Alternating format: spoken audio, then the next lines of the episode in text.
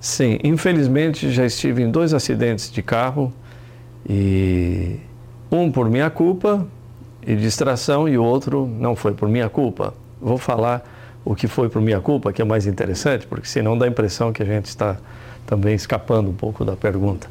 E acontece que eu estava dando aula, isso foi no Brasil, eu era moço, estava muito cansado, já era tarde da noite, dava aula num, num, num colégio à noite então, estava indo embora para casa e saí da, da Marginal. Marginal é uma via expressa é, na cidade de São Paulo, Marginal do Rio Pinheiros. Estava na Zona Sul. E entrei na rampa para poder pegar a Avenida Brasil, que é a avenida que leva a minha, levava a minha casa naquela, naquela época. E entrei nessa rampa e essa rampa era completamente contramão.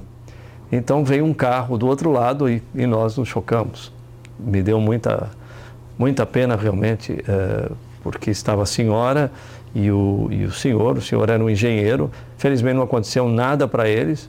Eu fiquei com a cara totalmente cortada e sangrando. O carro ficou arrebentado, mas eles eram tão boas pessoas que me ajudaram a consertar e ainda fui dirigindo para casa. Não precisamos nem guinchar o carro.